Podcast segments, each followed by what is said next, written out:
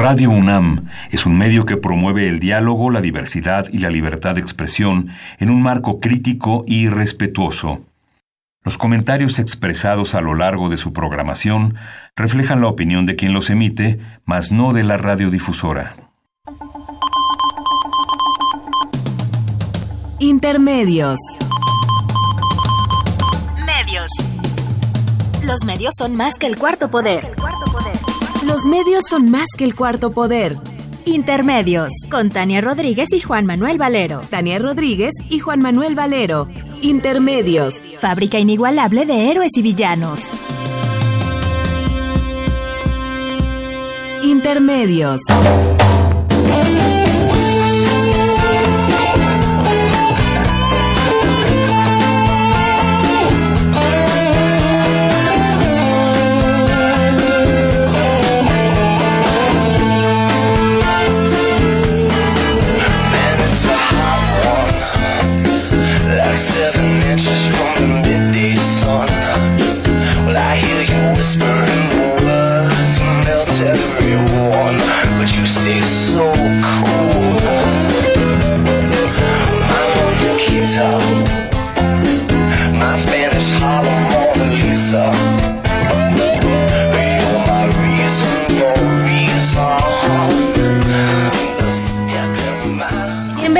Intermedios, hoy jueves 14 de marzo de 2019.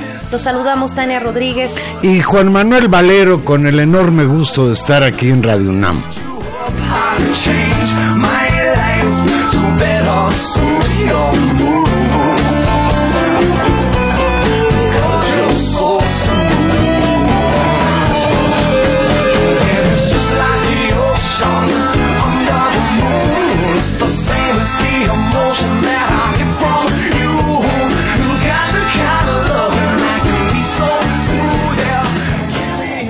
Santana, Valero. Carlos Santana, de Autlán de la Grana, Jalisco.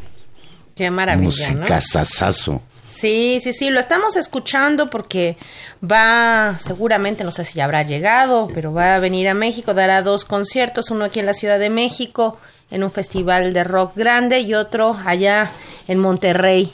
Así que, pues, en razón de eso y de este calorcito tremendo, pues escuchamos a Santana. No sé por qué siento que Santana es música de calor. Es como rock and roll guapachoso. No, una maravilla. Pues hoy, hoy en la tarde la, la Cámara de Diputados aprobó en lo general con 300 con, con 328 votos a favor las reformas constitucionales en materia de consulta popular y revocación del mandato. La oposición acusa que esto podría abrir una puerta a la reelección. La iniciativa deberá pasar al Senado para su aprobación definitiva. Así es, Valero. Eh, se votan dos puntos importantes. Por un lado, cambian las reglas para la elaboración de consultas populares. Me parece que es una buena noticia en términos generales. Tenía un límite muy alto, el 2% de la lista nominal, bajaría a 1 y se flexibilizan algunos de los trámites para poder acceder a ese instrumento, que es un instrumento útil pues en una democracia que se precie de serlo. El otro es el que está ya en pleno momento de discusión, no solamente en la Cámara de Diputados, donde la oposición a Morena se mostró muy crítica, sino también ya en las redes sociales donde la interpretación básica es que esta eh, reforma que abre la posibilidad a eh, que haya una revocación de mandato, pero pues, en términos generales suena bien, pero las reglas con las que se haría es que justamente en coincidencia con las elecciones intermedias en las que hay eh, elecciones a renovación de las cámaras del Poder Legislativo y por otro lado pues un montón de elecciones eh, de gobiernos y estatales coincidiría con un ejercicio de ratificación o de revocación del mandato del presidente López Obrador y eso tiene con los pelos de punta a las redes sociales y a buena parte de la oposición. Desde luego que todavía, como sucedió con el caso de la Guardia Nacional, la ley tendrá que pasar al Senado, ahí el Senado quizás haga cambios, sea más flexible para que esto que pues en lo general me parece bien la democracia directa, eh, la participación de la gente en las decisiones sustanciales del país. Lo que sí está más complicado es por qué hacer esa consulta sobre la revocación del mandato el mismo día de las elecciones intermedias. Ya lo discutiremos ahora que pase al Senado de la República, lo que desde luego pues es la nota de hoy, es que se, se desató nuevamente la guerra sucia, o más bien diríamos se incrementó porque pues ha estado presente en nuestro país desde hace mucho tiempo. Hoy el semanario Eje Central publicó un reportaje titulado Operación Berlín, conjura anti-AMLO, donde se da cuenta de la producción a destajo de memes, videos y mensajes para intentar desvirtuar la imagen del entonces candidato a la presidencia de la República, Andrés Manuel López Obrador. Los presuntos patrocinadores de la Operación Berlín son las empresas Coppel y Grupo México, cuyos representantes dijeron que se abstendrán de opinar al respecto. También parecen estar involucrados Enrique Kraus, Fernando García Ramírez, Margarita Zavala y el empresario, Alejandro Ramírez Magaña, este dueño de Cinépolis, quienes negaron estar implicados en el plan. Todo esto tiene que ver con que uno de los integrantes de ese equipo, a quien Eje Central le llama Miguel Ángel para conservar su anonimato, además de su testimonio, mostró a Eje Central recibos de nómina, fotografías, correos electrónicos y mensajes que permiten reconstruir distintos momentos de los de 18 meses de trabajo de ese grupo el cual tenía como objetivo demostrar la peor cara de López Obrador y así incidir en la elección presidencial. Según se describe en este reportaje titulado, como tú decías, Operación Berlín, y que por cierto es trend topic en las redes sociales desde en Twitter desde hace varias horas, eh, que publicó el medio, pues justo por internet, esta plataforma que se llama Eje Central, eh, explica cómo se habilitó un centro de operaciones en una casa ubicada en la calle Berlín, número 245, aquí en la colonia del Carmen, en Coyoacán. De ahí viene el nombre de la Operación Berlín. Y se señala que también hubo algunas células de trabajo en Guadalajara.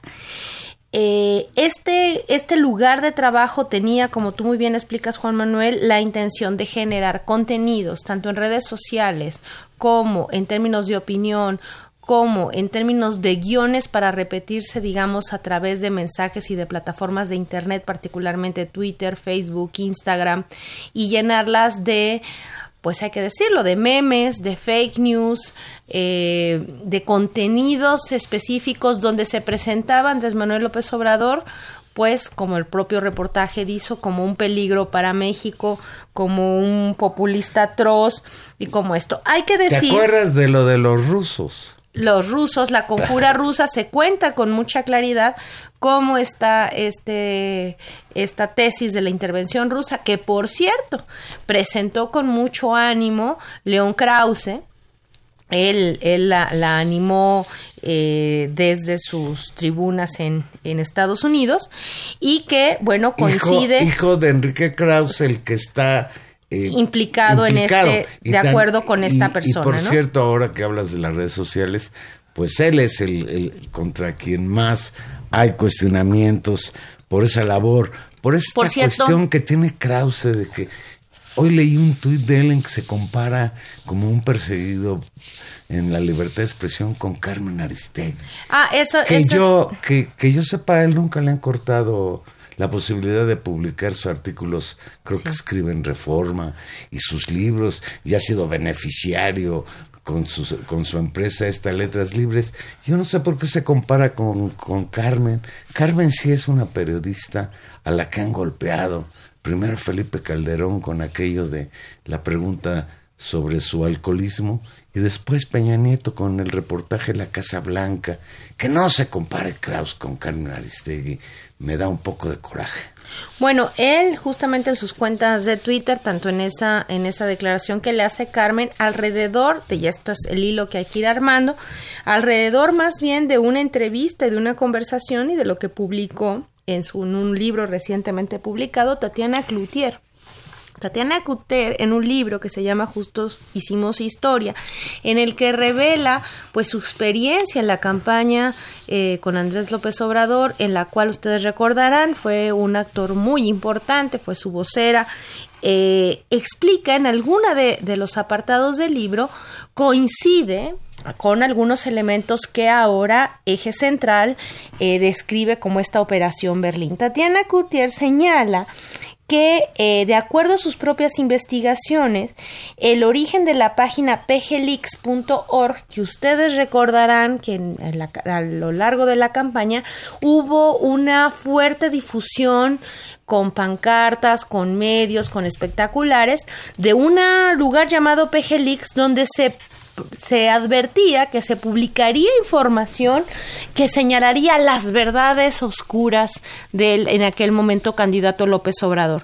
Eh, la que dice eh, el reportaje de Operación Berlín en eje central y las declaraciones de Tatiana Cloutier coinciden en establecer como un elemento central de esta trama a Fernando García Ramírez, quien a su vez eh, se es vinculado directamente como alguien muy cercano y que trabaja de la mano de Enrique Krause y particularmente al apoyo económico de eh, la familia Coppel, ¿no? Ahí está una, una trama que, por cierto, Juan Manuel, habría que decir, poco se ha escuchado. Yo ahorita monitoreé buena parte de los noticieros de la tarde y eh, en general esta nota no está, pues a la que se le ha dado relevancia es justamente a la que hoy, eh, a la mañanera del día de hoy, eh, a las declaraciones del fiscal de delitos electorales, eh, también con respecto a las campañas negras, denunciando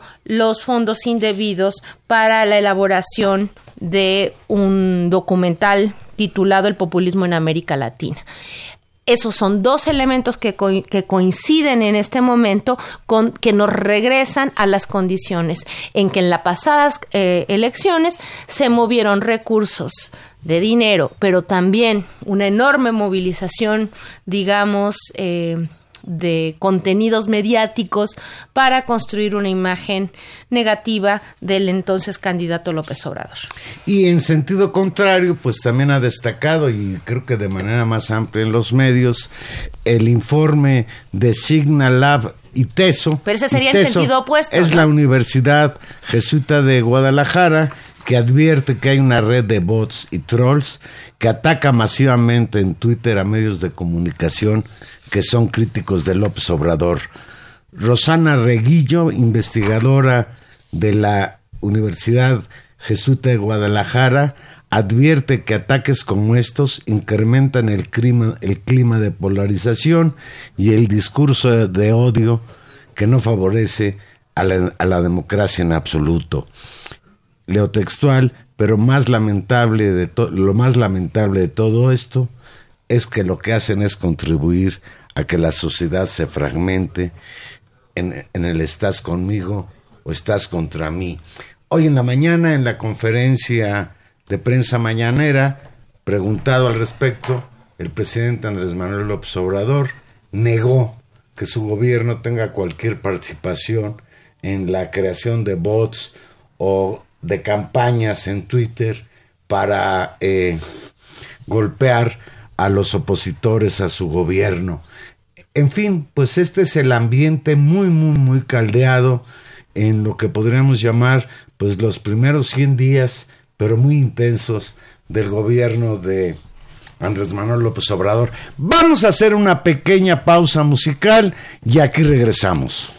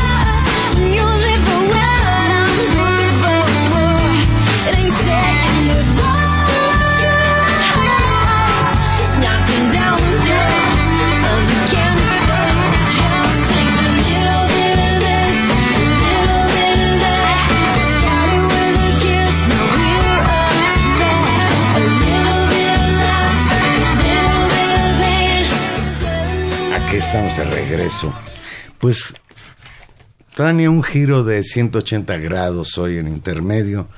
El doctor Alejandro Álvarez Béjar, amigo nuestro, acaba de publicar el libro titulado Cómo el, el neoliberalismo enjauló a México. El libro de Álvarez Béjar pues toca lo que ha sido el desarrollo del neoliberalismo en México en los últimos 30 años.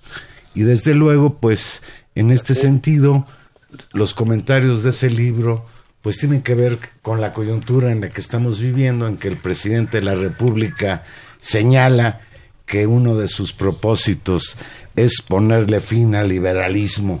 Neoliberalismo. neoliberalismo. Eh, tenemos en la línea precisamente a Alejandro Álvarez Béjar, autor de este libro, Cómo el neoliberalismo enjauló a México. Ustedes conocen a Alejandro, doctor en sociología, profesor investigador de la Facultad de Ciencias Políticas de la UNAM, un especialista en economía política. Buenas noches, Alejandro. ¿Qué tal, Juan Manuel? ¿Cómo están? El libro es un recuento de los estragos de la experiencia neoliberal en México en los últimos 30 años, Alejandro. Exactamente, es un intento de hacer un balance de los últimos 35 años, pensando en que hay gente que no vivió estas experiencias y otros que las vivieron y todavía no acaban de tener un panorama de conjunto. La idea es dar un panorama de conjunto de lo que ha ocurrido. Ese es el, el intento del libro. Y respecto a al asunto de su contenido, pues puedo decir, este, el libro tiene 13 capítulos, incluyendo las este, conclusiones. Este, está dividido en cuatro partes que son partes que yo creo que son las importantes como referente general. La primera, este, lo que en el título digo que la jaula, cómo enjauló el neoliberalismo a México, la jaula fueron las reformas estructurales de los años 80, la primera generación de reformas.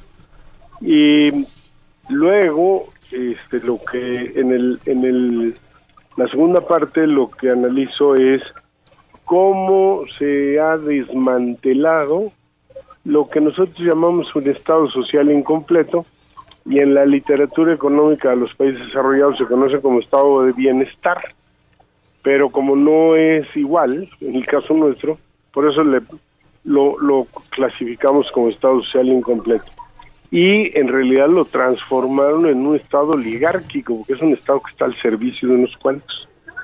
En la parte 3 este, hay un una, este punto de partida de la crisis financiera global de 2008-2009 y lo que yo planteo es que al mismo tiempo que esa crisis no se ha resuelto y se prolonga, ha salido a luz lo que este, mm, varias disciplinas llaman una crisis civilizatoria, porque tenemos una civilización montada sobre los hidrocarburos y este, la quema de hidrocarburos nos está quedando, nos está dejando sin aire y este, los gases de efecto invernadero están cambiando el clima de una manera brutal. Este es un fenómeno nuevo. Y aquí este, introduzco la problemática de este, la relación de México con Estados Unidos, que ha sido una relación en donde la energía ha jugado un papel central y que hay un vuelco muy significativo con la llegada de Donald Trump.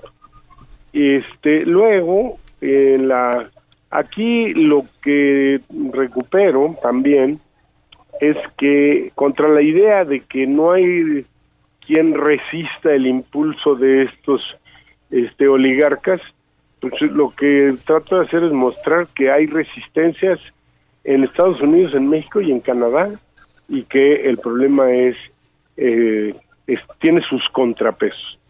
En el último, la última parte, la, la cuatro, lo que analizo es cómo la integración económica ha utilizado, se ha utilizado como una jaula para explotar y devastar al trabajo salariado.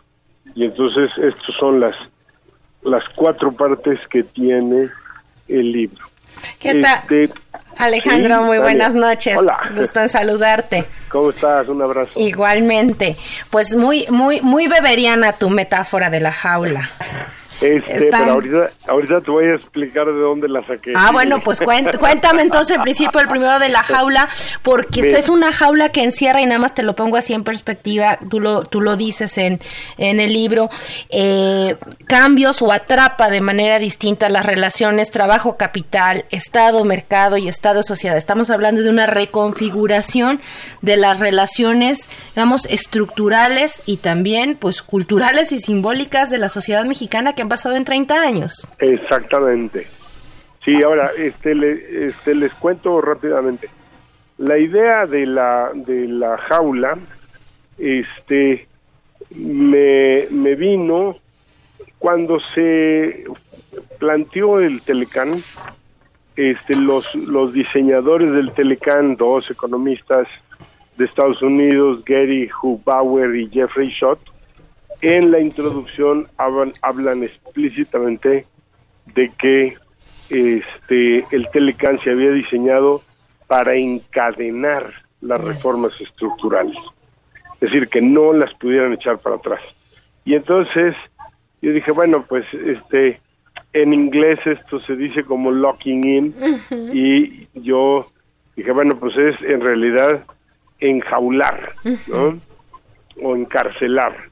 Y entonces la idea de la metáfora es que es una idea que usaron los diseñadores del Telecan y yo la desarrollé de la siguiente manera. El, las reformas estructurales son la jaula y luego a esa jaula le pusieron un candado que era el Telecan y luego le añadieron otro candado que es la Alianza para la Seguridad y la Prosperidad América del Norte. Oye, como la puerta negra. Y luego le metieron la iniciativa Mérida como un tercer candado. Pero lo increíble es que después de eso metieron un cuarto candado, que son la creación de los organismos autónomos, empezando por el Banco Central y siguiendo con el IFE, que luego lo hicieron INE, y con todos los demás, y que ese candado es el candado más sofisticado y más difícil de modificar para segmentar el poder real y amarrarle las manos al presidente que llegara.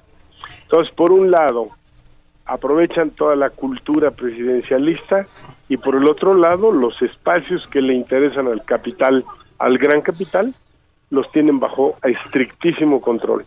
Bueno, ese es el, el asunto de la metáfora, esos son los, los capítulos y estoy muy interesado en plantear cuáles fueron las políticas, las formas que usaron para imponerlo eh, el neoliberalismo en la sociedad mexicana. Eh, destaco el uso de la represión, destaco el uso de los medios de comunicación y destaco, por supuesto, la construcción de una alianza política en el nivel de las oligarquías con el PRI y el PAN como los ejecutores fundamentales y luego incorporaron al PRD y entonces tenemos un, un tripartidismo que acabó metiendo la segunda generación de reformas estructurales que como vimos acabó colapsado en las últimas elecciones. Entonces, la, la idea de que este es el punto que tenemos que eh, examinar con más detalle, es que así como las reformas estructurales económicas fueron pactadas, también se pactó darle al sistema político que era unipartidista en los hechos, darle una salida al bipartidismo al estilo americano, PRI y PAN como demócratas y republicanos en Estados Unidos y con una anomalía que fue producto de la experiencia de resistencia, que salió el, el PRD, y ahí lo estuvieron este, conteniendo y asimilando hasta que finalmente lo metieron al Pacto por México y lo, lo hundieron en su credibilidad y en su legitimidad. Bueno, este, la idea entonces es que hubo que el proceso este no se puede entender si no se incluye la parte económica, la política, la social, la cultural, eh, etcétera, porque esto es lo que ha ocurrido con 35 años de aplicación rigurosísima de una doctrina tremendamente destructiva.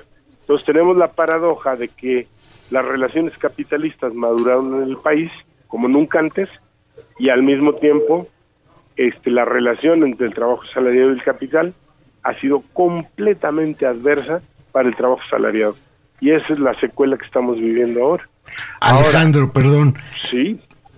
López Obrador, López Obrador, pues coincide con lo que tú dices y desde que llegó al poder y creo que desde antes, pues ha considerado al neoliberalismo como el enemigo principal de este país, el mal al que hay que atacar. ¿Tú crees que, que López Obrador puede convertirse en el Jaudini que nos saque de la jaula? A ver, mira, yo creo que este, hay algunos matices que es importante este, conocer. Eh, López Obrador ha identificado el neoliberalismo con la corrupción y al mismo tiempo ha dicho que la corrupción es el principal mal de México. Yo en eso no estoy de acuerdo. Eh, la corrupción es mucho más antigua que el neoliberalismo. Este, el patrimonialismo es parte de una herencia colonial en México, es decir, de los que usan el poder como si fuera de su propiedad. Y este, entonces el neoliberalismo es una doctrina de individualismo con políticas orientadas a devastar al, y controlar al trabajo salarial. Entonces, eh, no es la corrupción, es muchísimo más que eso. Esa es una primera diferencia. La otra, este, está queriendo eh, moverse, eh, topó con los organismos autónomos, ahí ha tenido una dificultad grande, topó con el, el asunto de que él tiene una idea, de que tenía una idea de que había que cambiar este, la lucha contra las drogas y al final pues acaba metiendo una nueva figura que este es yo creo cuestionable porque de alguna manera no recoge lo que había sido su este promesa de campaña. Y la última cosa que quisiera decir es que eh, los candados eh, en el sector de energía hay una muestra de que quiere este, recuperar las dos empresas estatales más este, significativas, Pemex y Comisión Federal de Electricidad, pero ese problema este, está enfrentando una cantidad de dificultades y estamos viendo cómo este, las calificadoras de riesgo se le están echando encima, pues eh, de una manera exagerada, porque eh, este, no están este, cundiendo el pánico, pero lo que sí se ve es que están diciendo que este, la ruta de la privatización en el sector energético nos tiene que corregir. Entonces, la lucha por romper los candados no va a venir de un hombre que se relaciona todas las mañanas con las masas. Tiene que venir de la acción organizada de los trabajadores, de los profesionistas, de eh, las mujeres, de este eh, obreros y campesinos, porque de otra manera este, al Obrador se lo van a tragar. Alejandro, te escucho y me dan unas ganas enormes de leer el libro. ¿Dónde se consigue este libro? Bueno, mira, en principio, pues en una librería que tenemos ahí en la Facultad de Economía. Este, teóricamente debe estar en las librerías que tiene la UNAM en distintos lugares o que tienen la literatura de la UNAM pero por el contenido me temo que no le van a hacer promoción mucha, sino que hay que este adquirirlo ahí en el edificio principal de la facultad. Hay un un este eh, eh, hay un local en donde este se expenden libros y ahí está. Yo les voy a hacer llegar este por por eh, vía electrónica unas presentaciones que he hecho y el la cosa del libro y si quieren también les puedo acercar el texto este en archivo digital pues para que antes de que lo consigan lo puedan revisar y echarle un ojo. Una cosa que es importante que les diga es que no hay ningún capítulo que tenga más de 25 páginas, ninguno, todos están en 22, el lenguaje es súper sencillo, este, eliminé todo el, el, la, el prurito ensayístico, no le puse gráficas, no tiene este, ecuaciones, no tiene este, cuadros, pero tiene una información este, estadísticamente muy sólida y este, bien documentada. Entonces, en principio se supone que cualquiera le puede entrar porque está escrito para que todo el mundo pueda este, entender. Está muy, este, nos alegra mucho, Alejandro. Nos alegra mucho porque hacer un balance justamente de lo que ha significado el neoliberalismo en este país ha sido siempre importante y creo que clarificarnos como sociedad qué significa salir y avanzar hacia un momento post-neoliberal es algo que tenemos que entender todos y apostar y como tú dices, resolverlo pues desde abajo también, ¿no? Ese será, ese será el camino. Ese es el asunto, Daniel. Así que bueno, yo les agradezco la el interés por el asunto del libro. Como ven, pues estamos en el mero mole, porque pues eso es lo que está viendo y es muy importante entender eh, por dónde estamos caminando y qué, y qué viene. Yo hasta ahora no veo ninguna ruptura significativa con el neoliberalismo este, por parte del gobierno de López Obrador hay respeto a los equilibrios macroeconómicos, respeto a la autonomía del Banco Central, hay el anuncio de que no va a haber reforma fiscal, hay una política de austeridad reduciendo el gasto, eso es lo que se ha hecho en los regímenes neoliberales de los últimos 35 años. Pues sería bueno, sería bueno que le llegara el libro a importante. Sería bueno que le llegara el libro a López Obrador y, este, lo leyera. le va a llegar. Sí. le, va a llegar y este ya he estado eh, hablando con este los grupos de Morena y eso y, y hay curiosidad por conocer pues puntos de vista etcétera. Yo creo que lo que ha ocurrido el cambio que hemos vivido es muy importante este es fundamental y esta redefinición implica que nosotros tenemos que tener muchísima certeza en qué es lo que hay que defender, cómo tenemos que avanzar y cómo acompañar el proceso que estamos viviendo encabezado por López Obrador. Así es, Alejandro, pues eh, seguimos emplazados para seguir discutiendo ahora que terminemos la lectura. Te saludamos. Un abrazo, Tania. Igualmente. Juan Manuel, y gracias. Muchas gracias al doctor Alejandro Álvarez Béjar, investigador y profesor de la Facultad de Economía de la UNAM. Vamos a hacer otra pequeña pausa musical y aquí regresamos. Recuerda que estamos en vivo y usted se puede comunicar con nosotros al 5536 8989.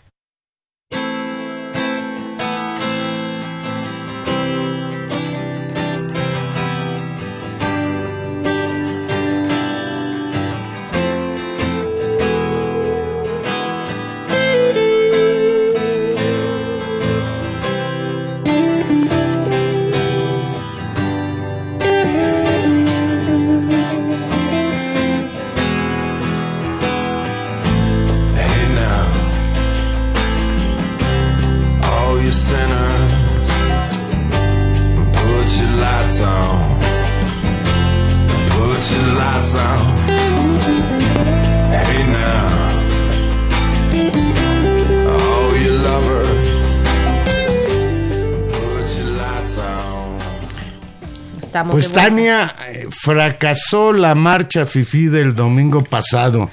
Leo textual algo que escribió Álvaro Delgado. Los escasos ciudadanos que ejercieron su derecho a la manifestación en la columna de la independencia y en pocas ciudades del país para repudiar los 100 primeros días del gobierno de Andrés Manuel López Obrador, retratan muy bien a la oposición en México, minoritaria, opacada, predecible, insolente, inocua. Así arranca el libro de Álvaro Delgado, un sugestivo el, artículo de Álvaro Delgado, un sugestivo artículo que publicó el martes en el Heraldo de México titulado La pequeña oposición. Y tenemos el privilegio de tener en la línea telefónica al mismísimo Álvaro Delgado. Buenas noches, Álvaro. ¿Cómo te va? Muy buenas noches, buenas noches, eh, eh, Tania, buenas noches, Juan Manuel, estoy a sus órdenes. Pues parece que la efervescencia de los opositores a López Obrador en las redes sociales se desvanecen y empequeñecen en la calle.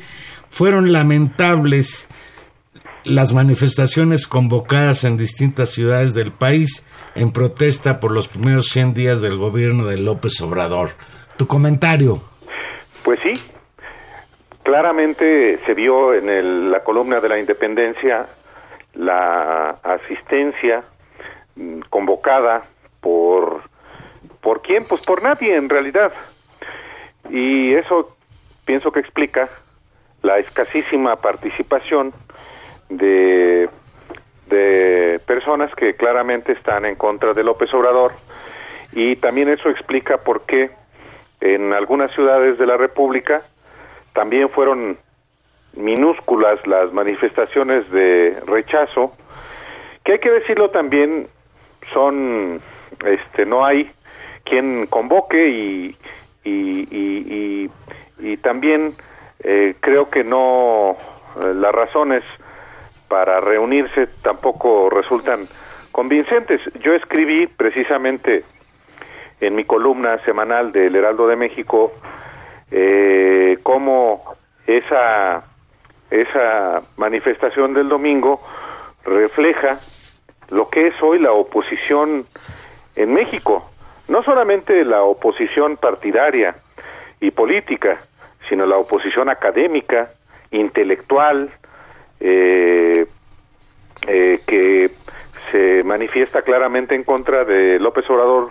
su partido y su proyecto y que eh, pues explica en buena medida el amplio respaldo popular también que tiene eh, López Obrador.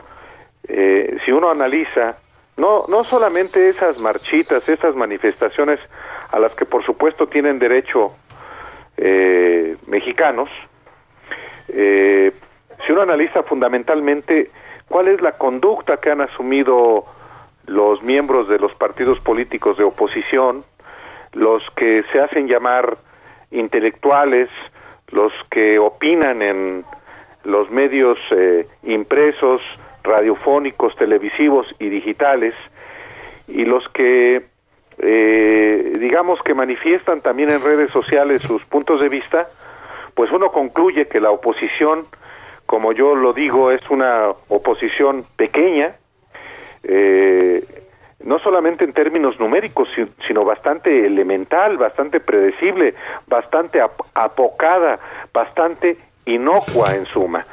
Eh, no eh, encuentra uno realmente una sola iniciativa que concite el interés de un amplio sector de la sociedad, pero hay algo todavía peor.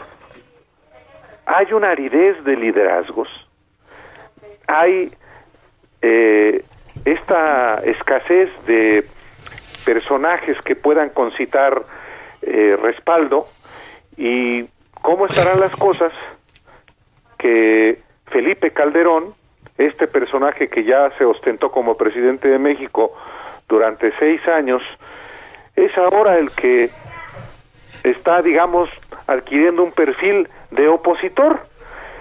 Claro, con este nuevo partido que va está fabricando para que su esposa sea candidata presidencial dentro de seis años. Así están las cosas desde mi punto de vista. Álvaro. Hola Tania, buenas noches. ¿Qué tal? Tú en el tú en el reportaje que presentas hablas, me gusta la frase de los fantasmales chalecos amarillos. Y esta idea que representa muy bien esto que estás diciendo, una oposición rota, sin liderazgo, que se construye a partir de consignas muy repetidas.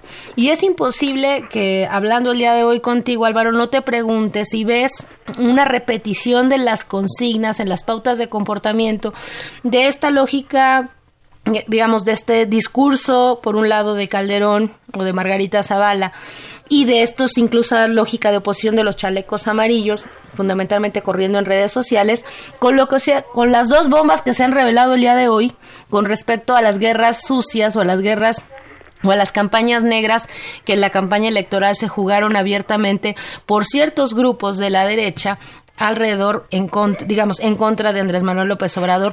¿Tú ves una repetición de consignas, el mismo script, digamos? Es que son los mismos. O sea, no me refiero a estas personas que se hacen llamar chalecos amarillos, que en realidad es un puñito de personas lideradas por una actriz, eh, cantante, dice ella.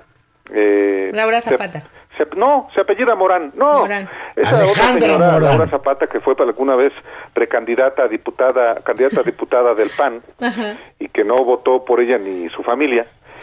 Eh, no, no me refiero a eso. Eh, me refiero eh, a las estructuras de poder, a las estructuras de, de la, la comentocracia que tienen eh, un, un, objetivo que los cohesiona, eh, que es eh, López Obrador, que los cohesiona desde hace por lo menos 18 años, cuando la elección de jefe de gobierno en la Ciudad de México, de manera más particular desde, yo diría, desde los videoescándalos y luego la elección de 2006 son exactamente los mismos, los mismos que eh, participan desde el PAN y desde el PRI y que se confunden, a veces están en el PAN, a veces están en el PRI, pero por ejemplo los comentócratas eh, están, eh, que por cierto dominan los medios convencionales de comunicación, son los que están en radio, televisión, prensa, medios digitales, son los que hicieron, ganaron millones y millones de pesos en los gobiernos de, de Fox, Felipe Calderón y Enrique Peña Nieto. Eh, son los mismos. Y claro, hoy que pierden privilegios o que tratan de que sean los menos, pues siguen con esa misma actitud. No, hablo, no hablo solamente de los de los periodistas, hablo de personajes como Enrique Krause claramente, y como los magnates del más al más alto nivel como Claudio X González, el padre y el hijo, como Tricio, como Coppel, como Ramírez, en fin, efectivamente que tienen que ver con lo que hoy eh, en Palacio Nacional se eh, informa y que va a ser eh, y que es parte de una investigación que el gobierno hará o está haciendo sobre cómo se financió por una parte un, un proyecto que claramente tenía un propósito político electoral y en el que están implicados eh, personajes prominentes y, y, una empresa muy curiosa, una transnacional española OHL que financia ese proyecto.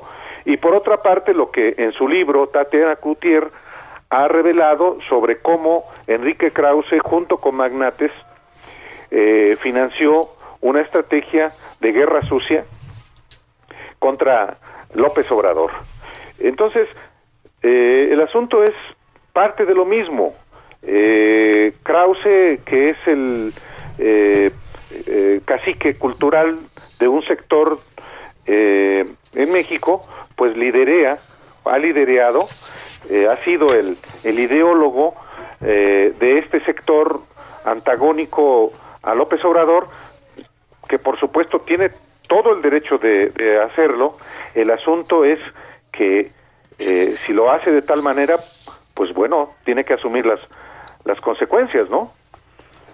Por otro lado, en tu artículo tocas que otro que quisiera ser el líder de los contrapesos a López Obrador es el gobernador de Chihuahua, Javier Corral, que por cierto, pues también fracasó en ese intento de fortalecer un grupo que se hacía llamar Yo sí quiero contrapesos.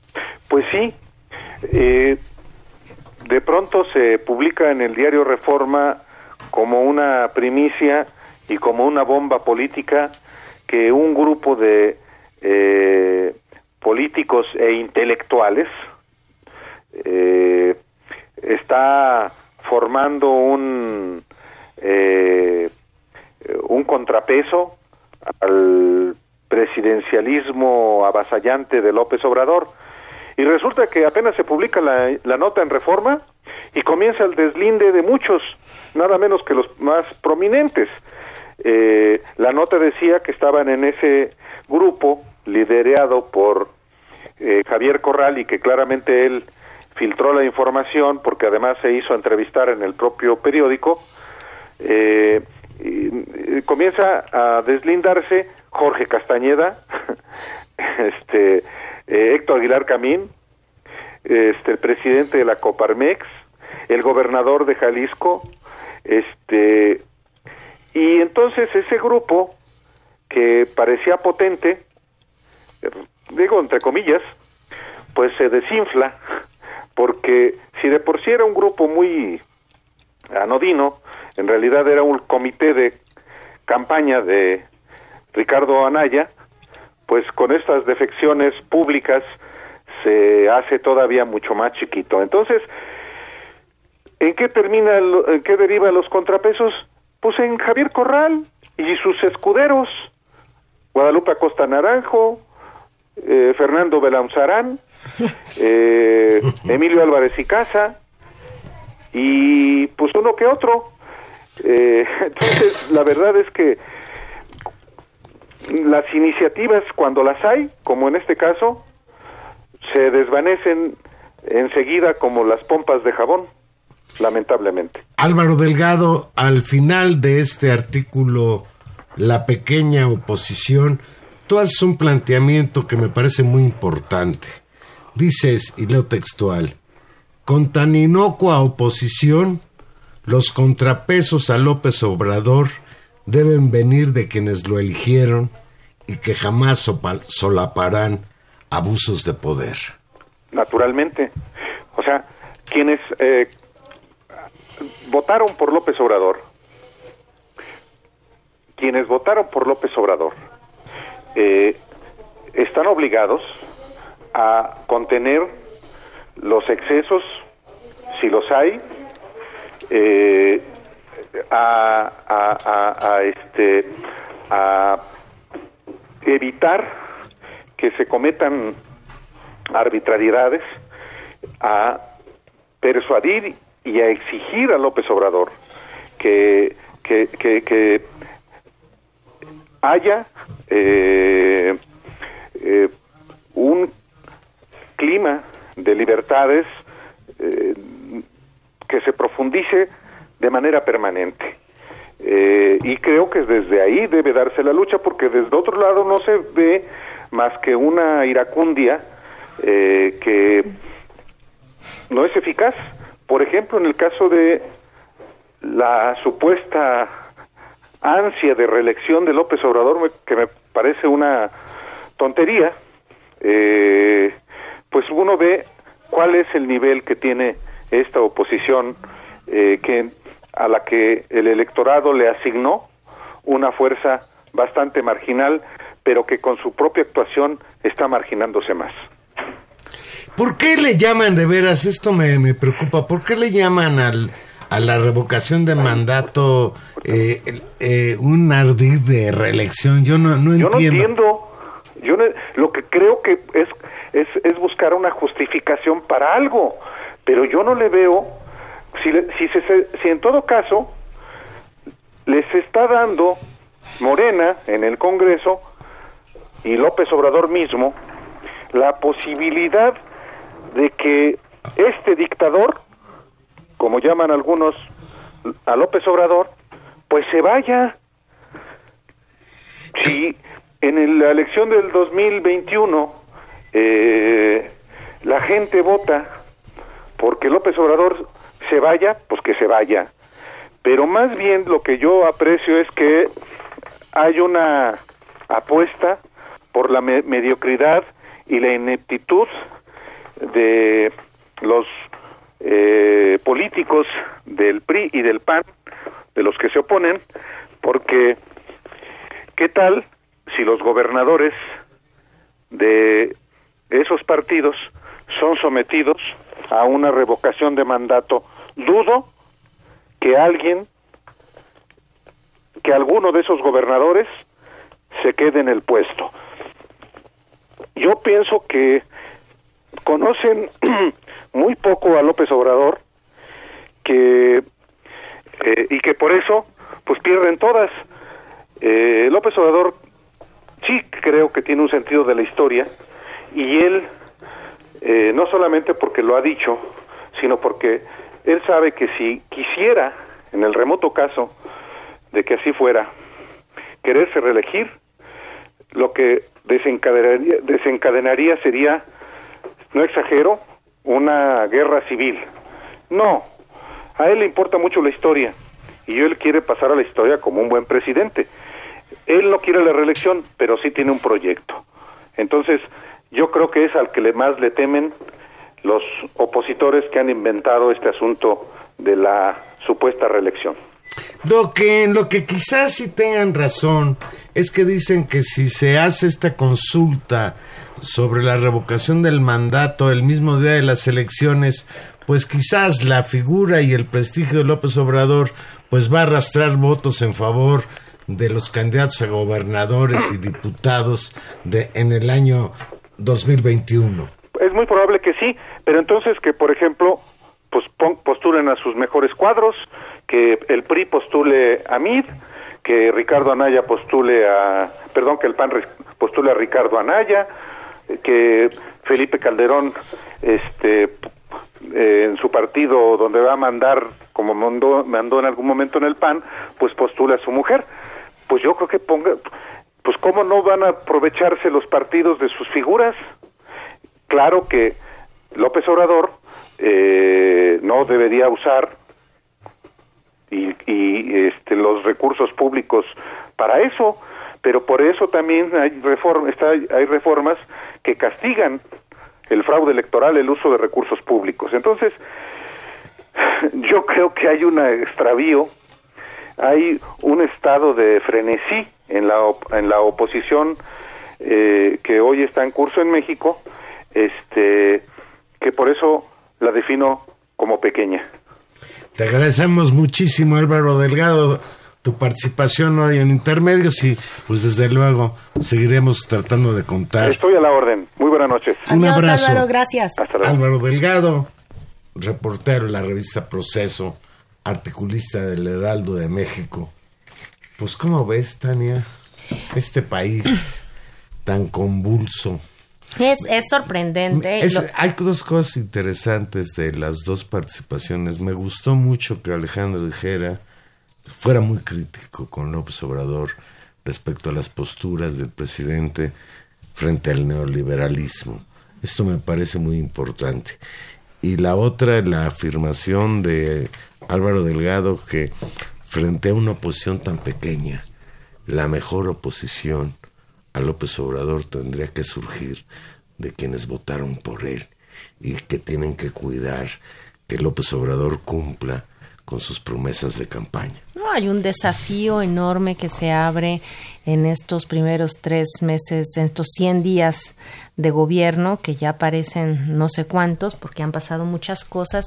Es sorprendente también, Juan Manuel, el ritmo, diría yo, casi frenético en el que hemos estado en materia informativa y en materia de discusiones públicas. Hemos pasado rápidamente temas que son centrales para la vida del país y los vamos despachando rapidísimo porque tenemos un nuevo asunto en la mesa, la, capacidad de trabajo y de llevar la agenda política de López Obrador es eh, pues inigualable, eh, ha tenido una velocidad que eh, debe ser analizada también con cuidado, ¿no? Y sopesada en el impacto que tiene.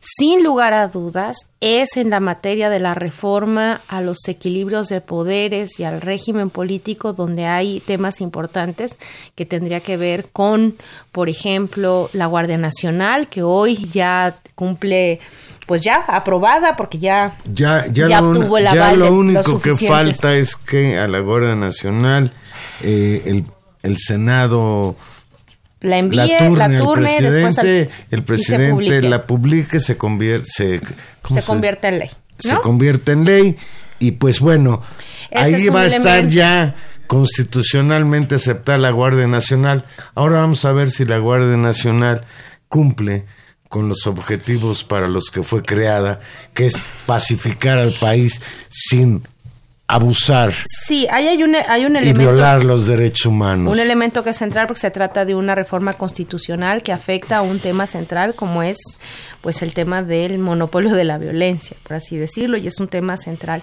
Hay otros que tiene que ver con los mecanismos de reforma en las cuestiones del Estado, donde uno, digamos, de distribución del dinero, uno tendría que valorar.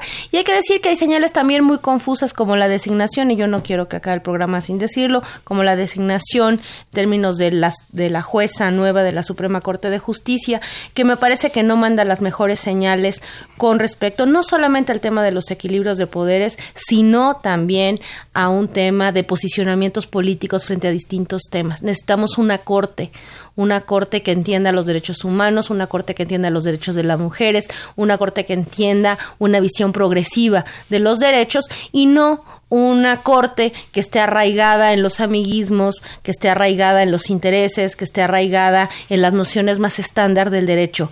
Ahí, por lo menos para mí, hay un mensaje, como en muchos otros casos también, queremos eh, ambivalentes de este gobierno. De la Suprema Corte de Justicia que no sean cortesanos. No.